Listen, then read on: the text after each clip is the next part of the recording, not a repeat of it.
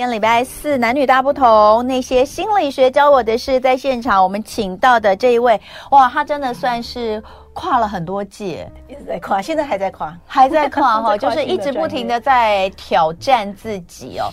呃，有可能是因为实在是太好学了，嗯、你知道，或者是对什么事情。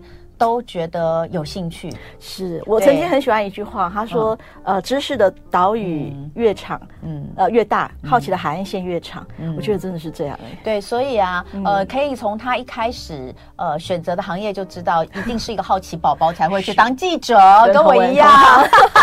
所以今天来有点熟悉感，好像回到老本行。好，让我们欢迎呃，现职是咨商心理师，对不对？让我们欢迎魏芬清老师，欢迎芬青。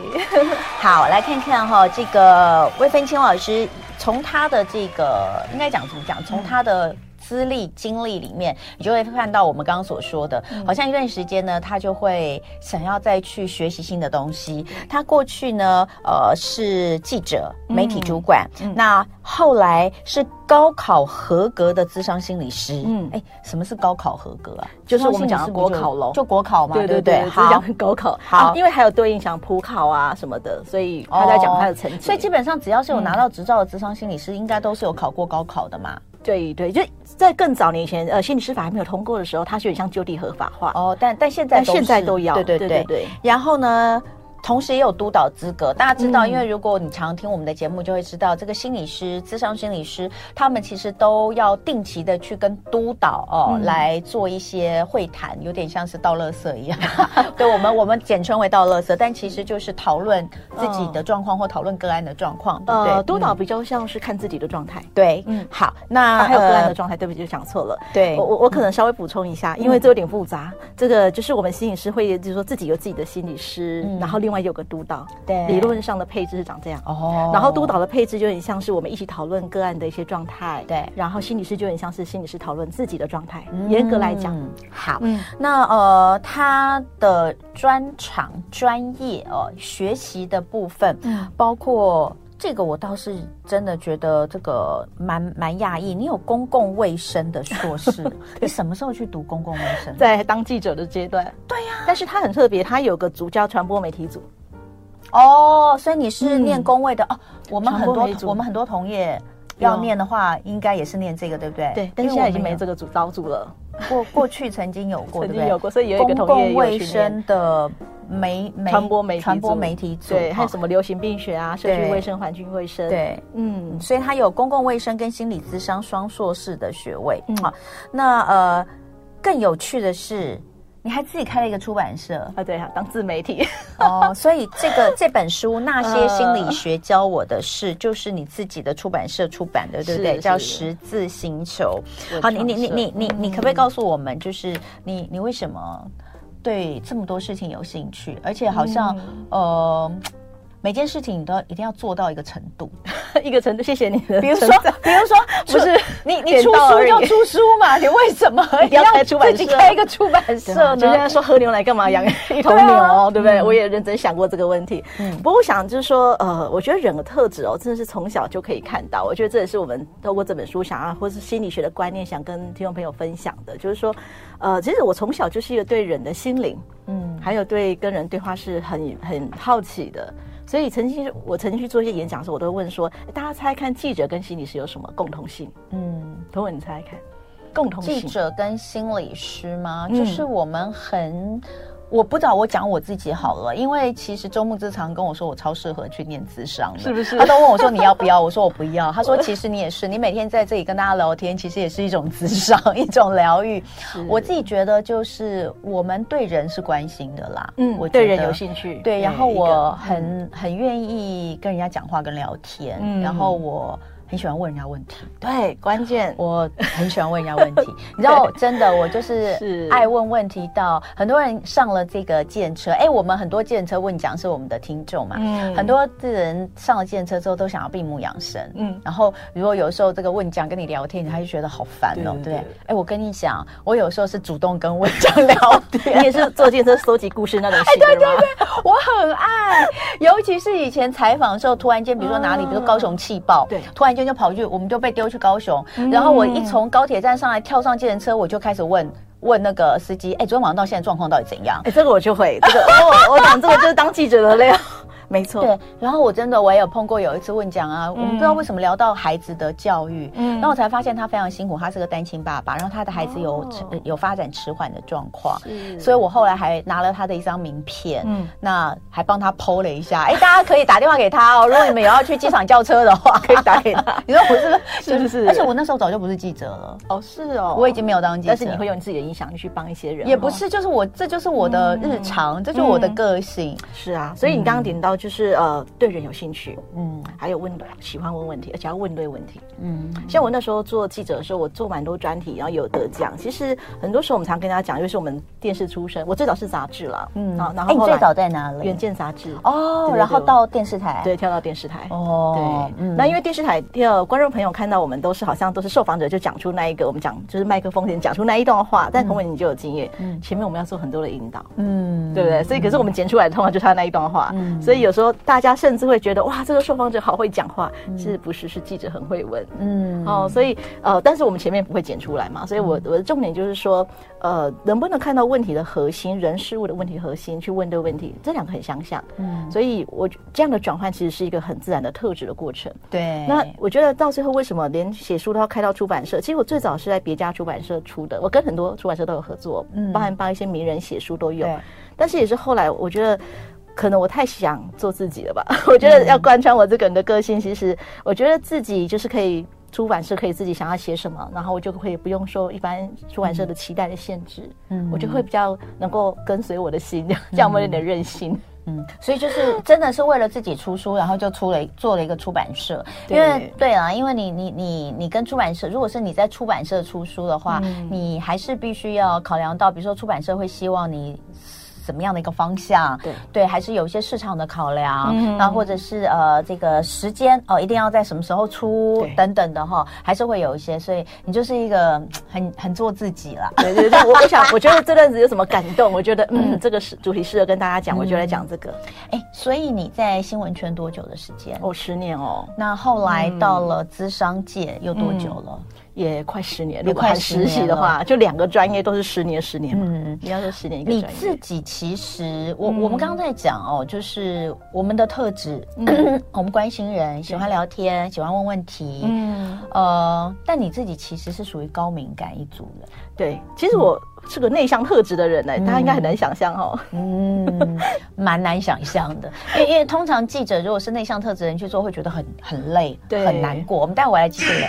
今天男女大不同，那些心理学教我的事。今天在现场的这一位呢，过去呃。是媒体记者，那后来呢，就是走上了咨商的路。其实，在咨商心理师这个圈子里面还蛮多的，我至少就遇过了好几位来到我们节目当中，很多都是这个一开始是在新闻工作哈，然后转到资商心理师。所以刚刚一开始魏芬清老师就跟我们说了，记者跟呃资商其实是有一些特质，共同特质，这个真的是哈，所以。嗯你看，一下木子老师，木子老师最早也是念呃，她是我正大新闻系的学妹嘛，那只是她没有没有去当记者而已哈，所以呃，还还蛮有趣的哈，这是一个蛮共通。所以我们如果去做那种什么，最近不是很很很多人很流行在网络上做那个什么什么十六型人格，呃，对，所以我们做出来可能会有一些人会有点类似在同一区哦，对可能会有。嗯、那好，再来讲，你刚刚说其实你自己是属于内向的人。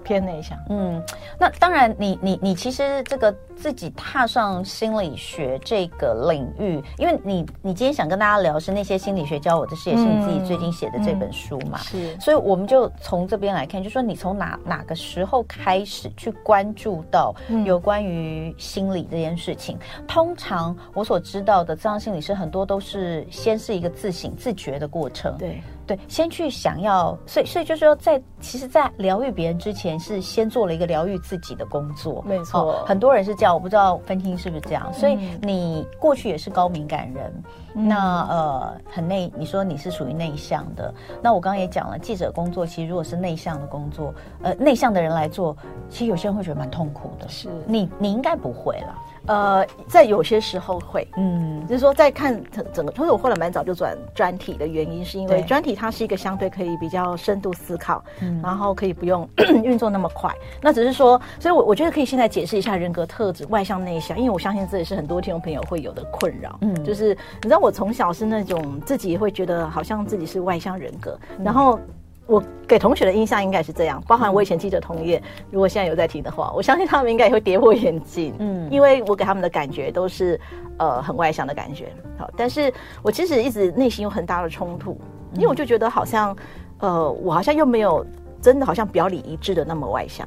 我觉得在有些时候，我还是会带着某些勉强，或者是到一个团体、一个状况，我都会想要到角落去。嗯，对。那所以如果说啊，上节目我可以，可是你说啊，要我自己去弄一个呃，常常跟网友互动的自媒体，我就不行。所以为什么要开出版社当自媒体？嗯、因为我在找到我自己符合我自己内向特质的，就是写文字，对，比较慢速的，嗯，然后思考的，嗯，然后是一个慢慢产出的过程，它比较不是一个及时的哦、呃，马上。主要是高密度，就像我们现在这样互动是没有问题，但要我每天都这样子互动，嗯，我可能就会觉得哇，我的信息量太多，这就是高敏人的一个特质嘛。那所以我是超级无敌低敏嘛？我可以每天可是外向特质，我觉得 我可以每天坐在这里不停的跟大家讲，讲完之后脸书上还继续讲。是，所以你你看，就是为什么我待了十年我离开啊？嗯，就是我我我走，就 就是我走，因为我觉得这你看你应该是说你找到一个。嗯你一样想要把讯息传递给别人，可是你找到一个你比较舒服的方式，是，而且也可以做的，确实，就是真正能够比较完整的表达你的想法的人。哎，不是所有的人都能够透过说话把自己的呃想法跟心情完整表达出来，我是可以的。嗯嗯嗯，而且你叫我不透过说话，我超难过的。我我发现我也可以透过说话。因为我以前主持过广播节目，嗯、我最早会进入到大众传播这个戏剧就读，就是因为被广播启蒙的。哦，很多人都这样哎、欸，对，因为是小时候就爱广播，对，然后就，嗯、然后就觉得哇，这这个小黑盒子真的是可以启蒙人心，嗯、所以我现在都还在用调频广播哎、欸，嗯，对。那最早是那个历程里面，其实要讲可以，但是我觉得是那个互动的部分。嗯、哦，那我说我很佩服同辉，可以一直跟网友互动，然后一直回应。嗯、不过回到我们刚刚讲，就是说，其实我觉得最早心理学帮助我是我先理清楚。我到底怎么了？因为我们有一句话说，一个人最大的战场是在内心。那你你有出、嗯、出过什么样的？就是你自己有经历过什么样的一个呃自我怀疑，或是什么样的过程，才会让你想说我要来搞清楚我到底怎么了吗？其实最主要，如果真的要讲一个生命的节点，就是三十三十二岁，我离开媒体那一年。嗯，好，那当然就简单来讲，就是自己你看，从二十二岁我就进到媒体圈嘛，嗯、那到三十二岁其实也十年了，嗯、好像你看我刚刚讲，哎，跳槽跳得蛮凶的，是因为我可能也在找我觉得舒适的环境、舒适的人事物，嗯，那所以那也在学，那所以在这个过程里面好像能够摸索的也差不多了，嗯，那该失望的也失望了，嗯，对，有些媒体环境之类的，那最重要还是那时候自己的最重要的，他就是我的爷爷过世，嗯，那我觉得我们在心理学上这是一个很重。大的失落经验，因为他跟我很亲。嗯，好，那我我如果要讲更深一点，那包含自我概念、自我的依附关系都产生危机了。但我以前不会用这些词，都是我学了心理学之后，我才知道我怎么了。嗯、但我那时候只知道我没有办法再这样日复一日把自己关进电视台了。那、嗯、特别是那时候我当主管嘛。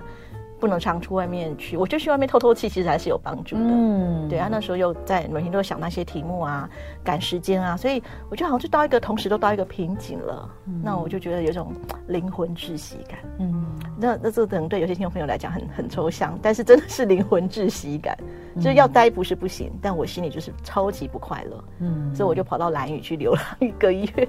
嗯，去离岛放逐自己，去重新去想我是谁。嗯、那时候还单身吗？那时候单身，所以还。可以这么率性，嗯，对，我我觉得，然后也许我们可以邀请朋 听众朋友思考一下，就是说，你知道，像我那时候一家一家跳哦，其实我那时候就是有名片嘛，嗯，然后所以我从来不用去想我是谁，因为我只要跳到下一家，我就拿出来名片，我是谁，上面就是我们就是什么电视台或是什么的，嗯、像你现在就是哦这边的主持人，但是你知道，第一次我放掉放掉记者光环哎，那是对我来讲是一个很大很大的挑战。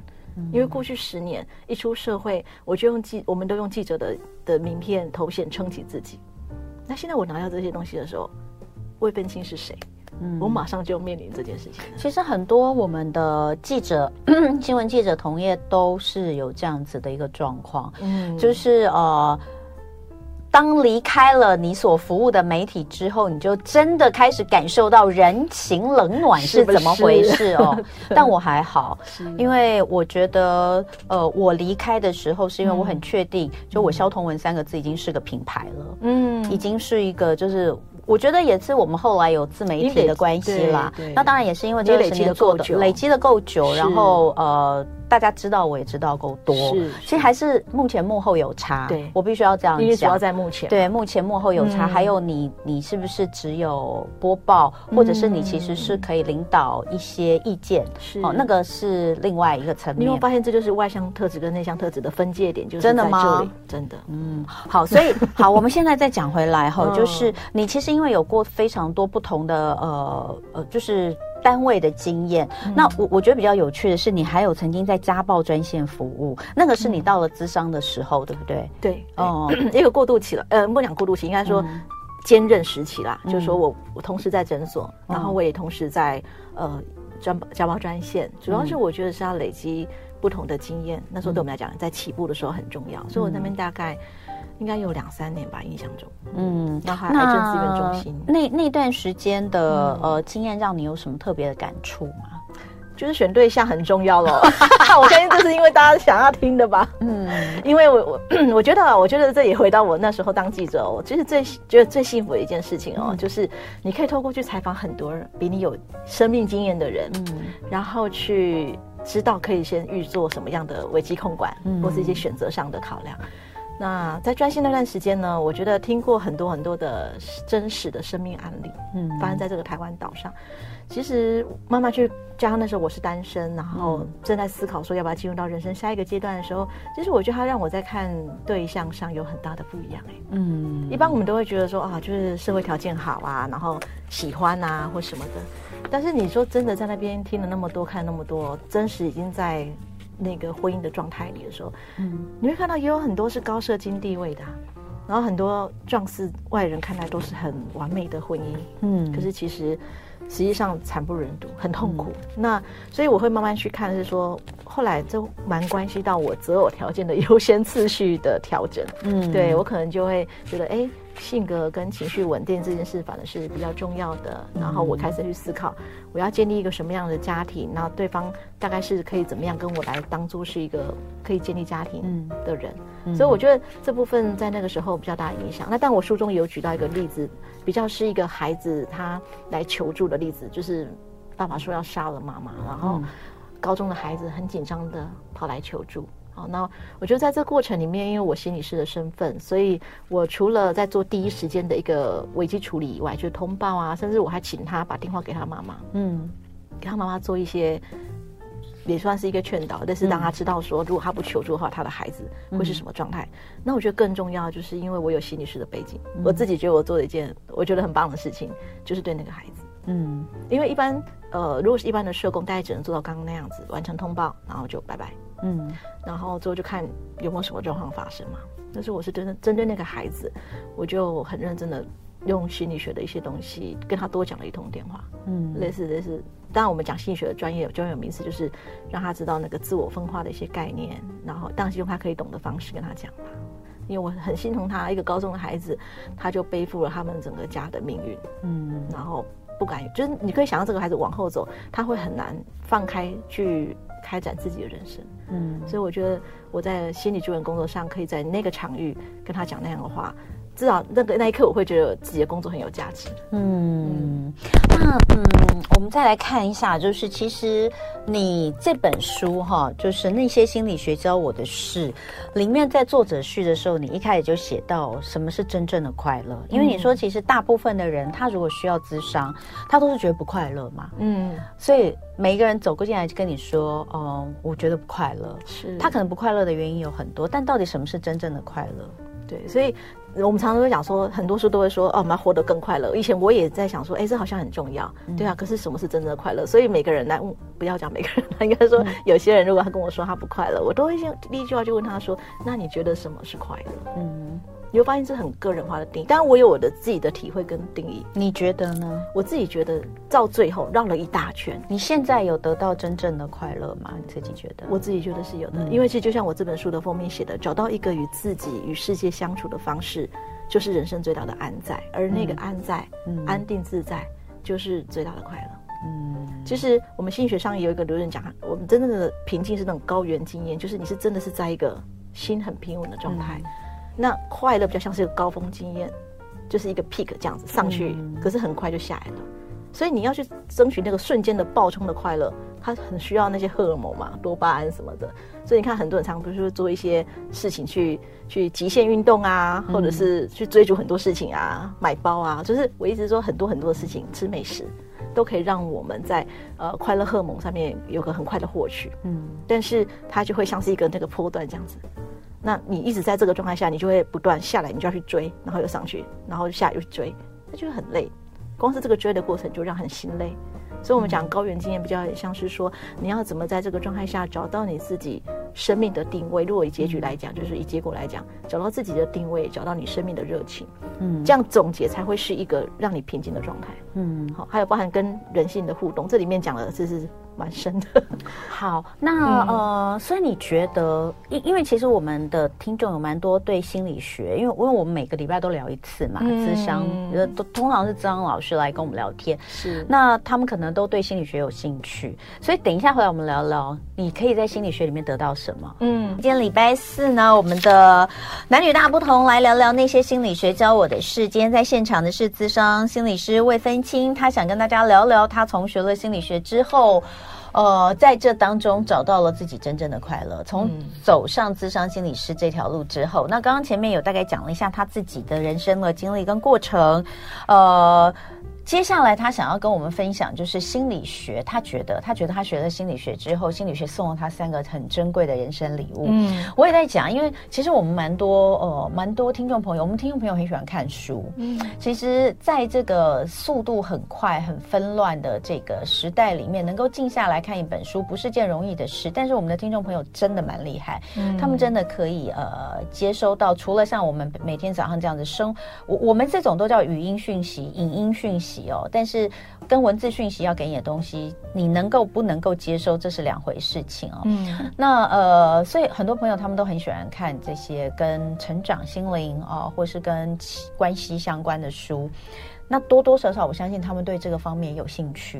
假设你也想要来了解心理学的话，嗯，呃，今天芬青老师在这边告诉你们，就是你们可能可以从心理学里面获得哪些？嗯，这三个礼物是什么？好，呃，这其实这三个礼物就是我书里面的架构哈、嗯，就是其实第一个我会从把它从里面红色、绿色、蓝色从小中大哈的原因，第一个就是第一个礼物就是呃撕掉负面标签。从自我批判到自我接纳，嗯，啊，这是我从心理学的第一个阶段。其实三个礼物，它更像是三个阶段、嗯、啊。那第二个阶段就是呃，参透复杂人性面，不过度纠结于人我之间。好、嗯，那第三个礼物呢，就是从既有生命脚本觉醒，嗯，以弹性姿态来开创人生，嗯。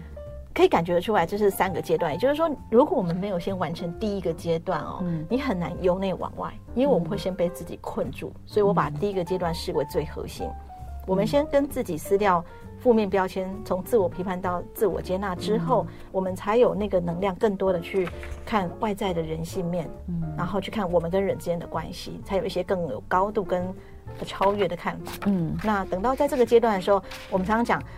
这两个在这两个阶段哦，如果还卡在这两个阶段，我们的人会处在是一个好像战斗的状态。你知道，当一个人在一个呃那个脑神经科学家有研究，当一个人在战斗的状态哦，你是没有太多能量去创造的。嗯，就因为我要想办法面临危险嘛。对。哦，那等到你这两个状态，你也不跟自己打架了，也不跟你周遭人打架了，嗯，那你才有办法在第三个阶段，就是我们讲比较是到一个平静快乐的阶段，嗯，是具体来讲是这个。就是我们开始去看见过去的生命脚本，还有我们的模人际模式是怎么样困住我们的生命。嗯，以至于我们好像都在那个回圈里面不断的绕，不管是在感情啊，或是自己的生活方面。那在这个状态里面，我们去看清楚原生家庭对我们的影响之后，方方面面的，我们才有办法跳脱那一个脚本。然后重新去创作自己的生命剧本。嗯，哦，好，所以其实呃，在如果说经历过这个三个阶段之后，嗯，你可能会再重新回去看过去你曾经看的一些东西，你会有完全不同的体悟。其实这就是人生。嗯，你想想看哦，呃，如果你跟我一样，现在已经要迈入五十岁哦。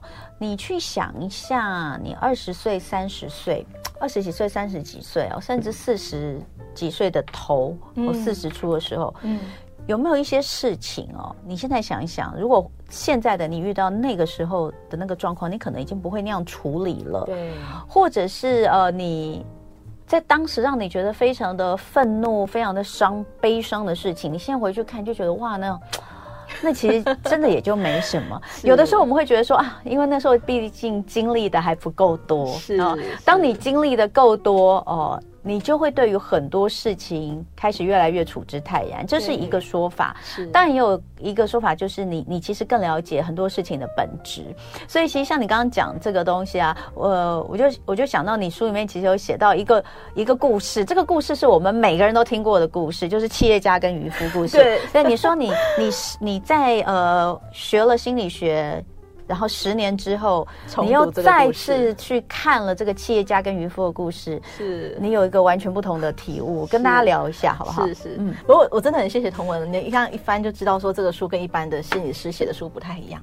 嗯、我们就是介于心灵励志跟心理咨商。对，我刚刚就跟他开玩笑，我就说这这其实不太像心理智商师写的那种典型的剖析自己内心啊，然后可能会用蛮多的心理学理论、专、呃、业的术语跟理论哦。那呃，我就说这比较像鸡汤，他说这是心理智商心理师写的鸡汤，对，鸡汤加心理学理论，所以坚持不是只有鸡汤哦。没错没错，所以这就是在这个故事上的一个重点，我就引发就是引用这个故事，就是企业家跟渔夫嘛，对不对？对。早年我在写心灵励志书的时候，还不是心理师的时候，我真的写这个故事的角度是跟大家说所以你看，我们不用太积极阴影嘛，反正你到最后都还是要去海边看海啊，嗯、然后在那边看着海景，干嘛还要再去啊赚那么多钱，然后为了让自己可以买游艇，然后绕那么一大圈呢？嗯、这就是心灵鸡汤式的写法吧？嗯。但是我现在成为心理师之后，我从一个人的特质理论来讲，我就不是这样看了。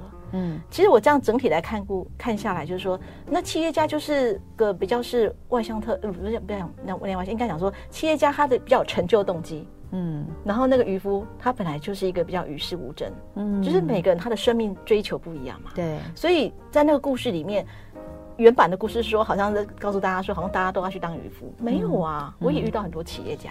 嗯，只是我在临床实务的现场，还有包含我们自己不同生命阶段，你也会有不同状态啊。嗯，那在那个时候，那样对你最重要，以心理动力来讲，嗯、你自然就会想要去花时间去追求，嗯，去努力嘛。嗯，那我觉得我们这个社会，呃，为什么心灵传统的心灵鸡汤我会让人家诟病，就是他把每个人看的都一样，就是好像大家只要接受这个这个故事本来就有很多的 bug，是不是？我从以前就觉得。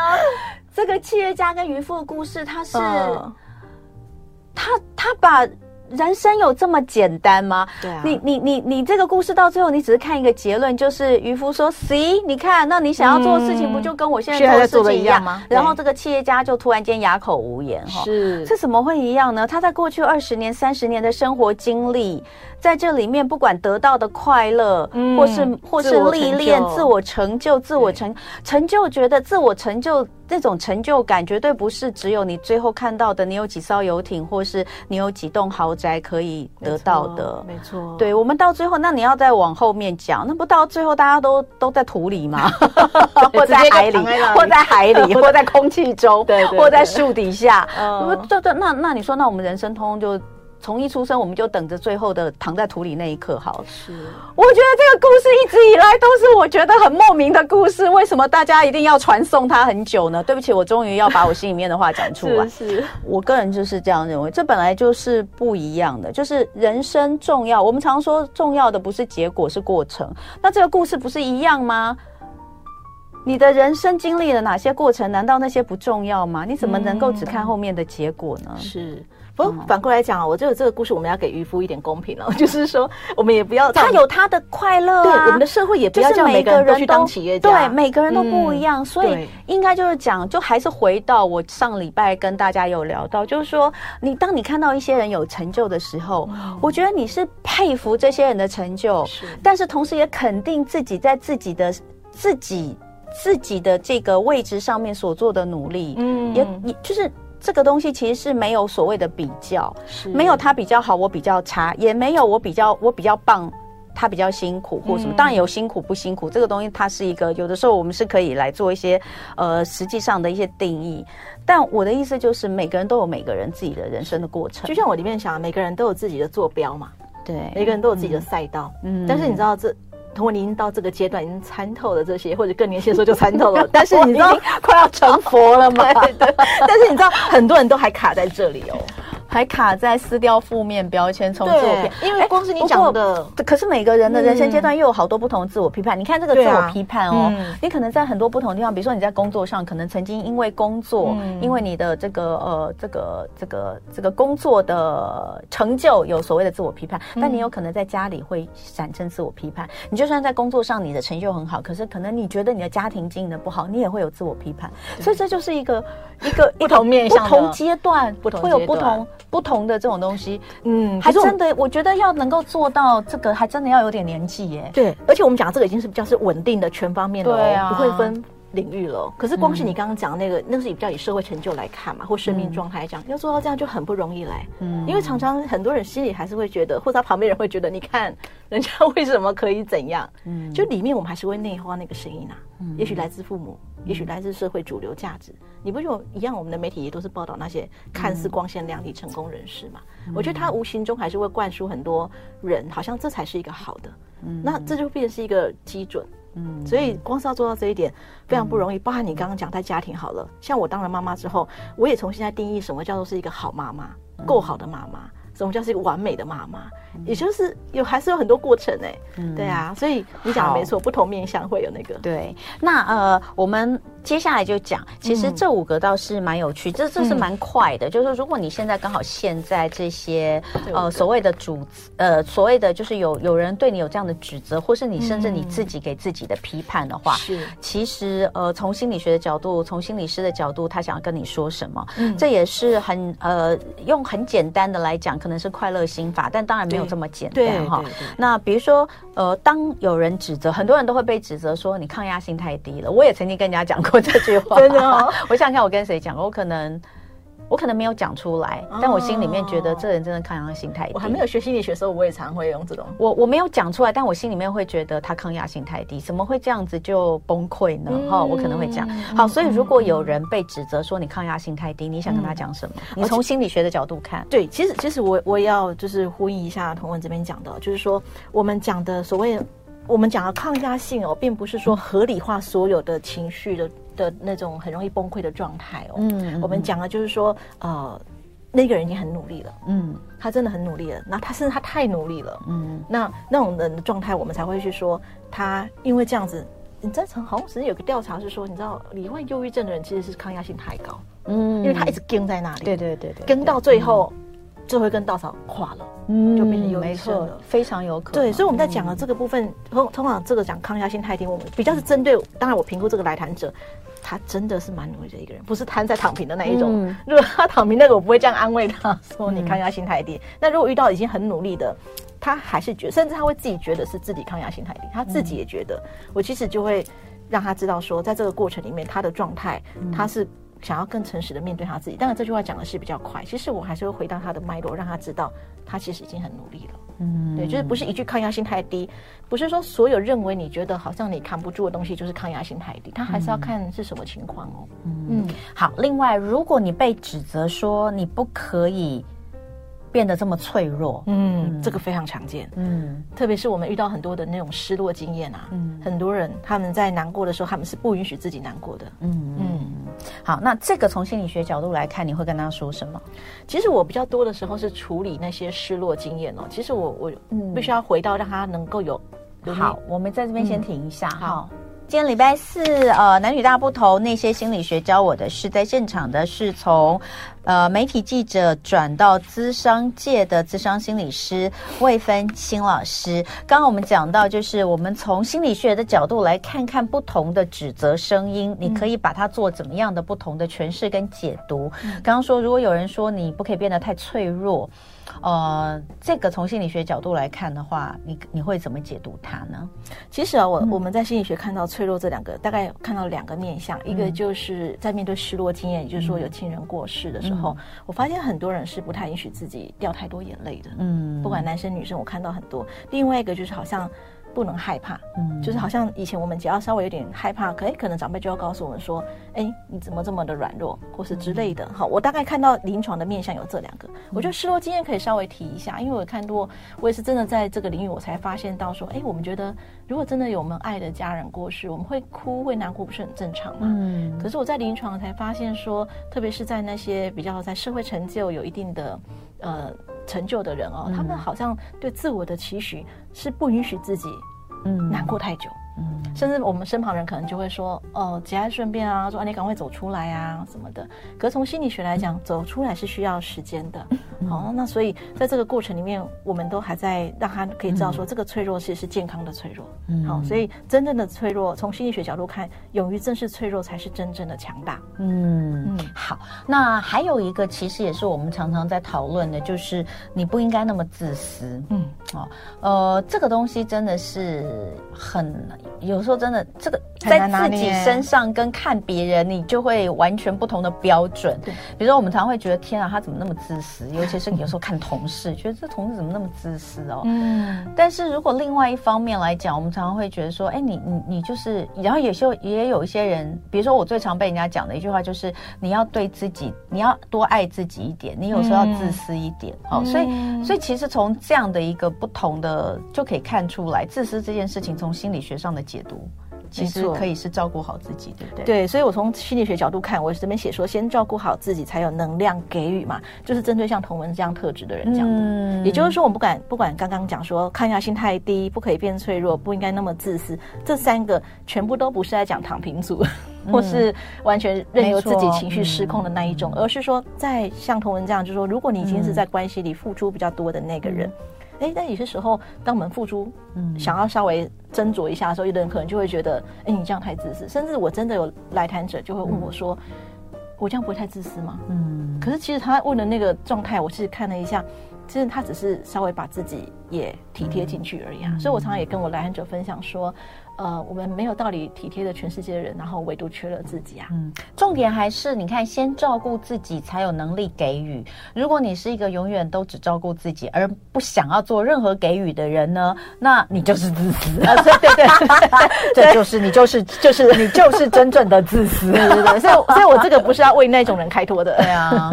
好，那呃，今天跟飞青聊到这里哦，就是呃，当然他这本书其实呃，从心理学的部分，就像他刚刚讲的，他呃。他以前是写心理励志文嘛，然后学了心理学之后呢，就希望能够更呃有一些心理学的角度，继续的来带大家去呃了解一下自己的困难，然后怎么样去找到探索到真正的快乐。这个真正的快乐，我想是呃每一个人穷极一生都希望能够追求的。那有些人可能很幸运的，在比较年轻的时候他就已经找到了一个心理跟外在平衡的方式，但有些有些人可能已经到七八十岁还困在某些情绪当中中。嗯，那会有这种状况，都是人与人之间的关系，或是与自己的关系出了问题。嗯、对，嗯、所以呃，这就是一段学习的路程，对不对？所以我们就继续一起努力。今天很欢迎，也很谢谢呃魏芬清老师来到现场。这是呃那些心理学教我的事，谢谢，嗯、谢谢彤雯，谢谢大家。就爱点你 U。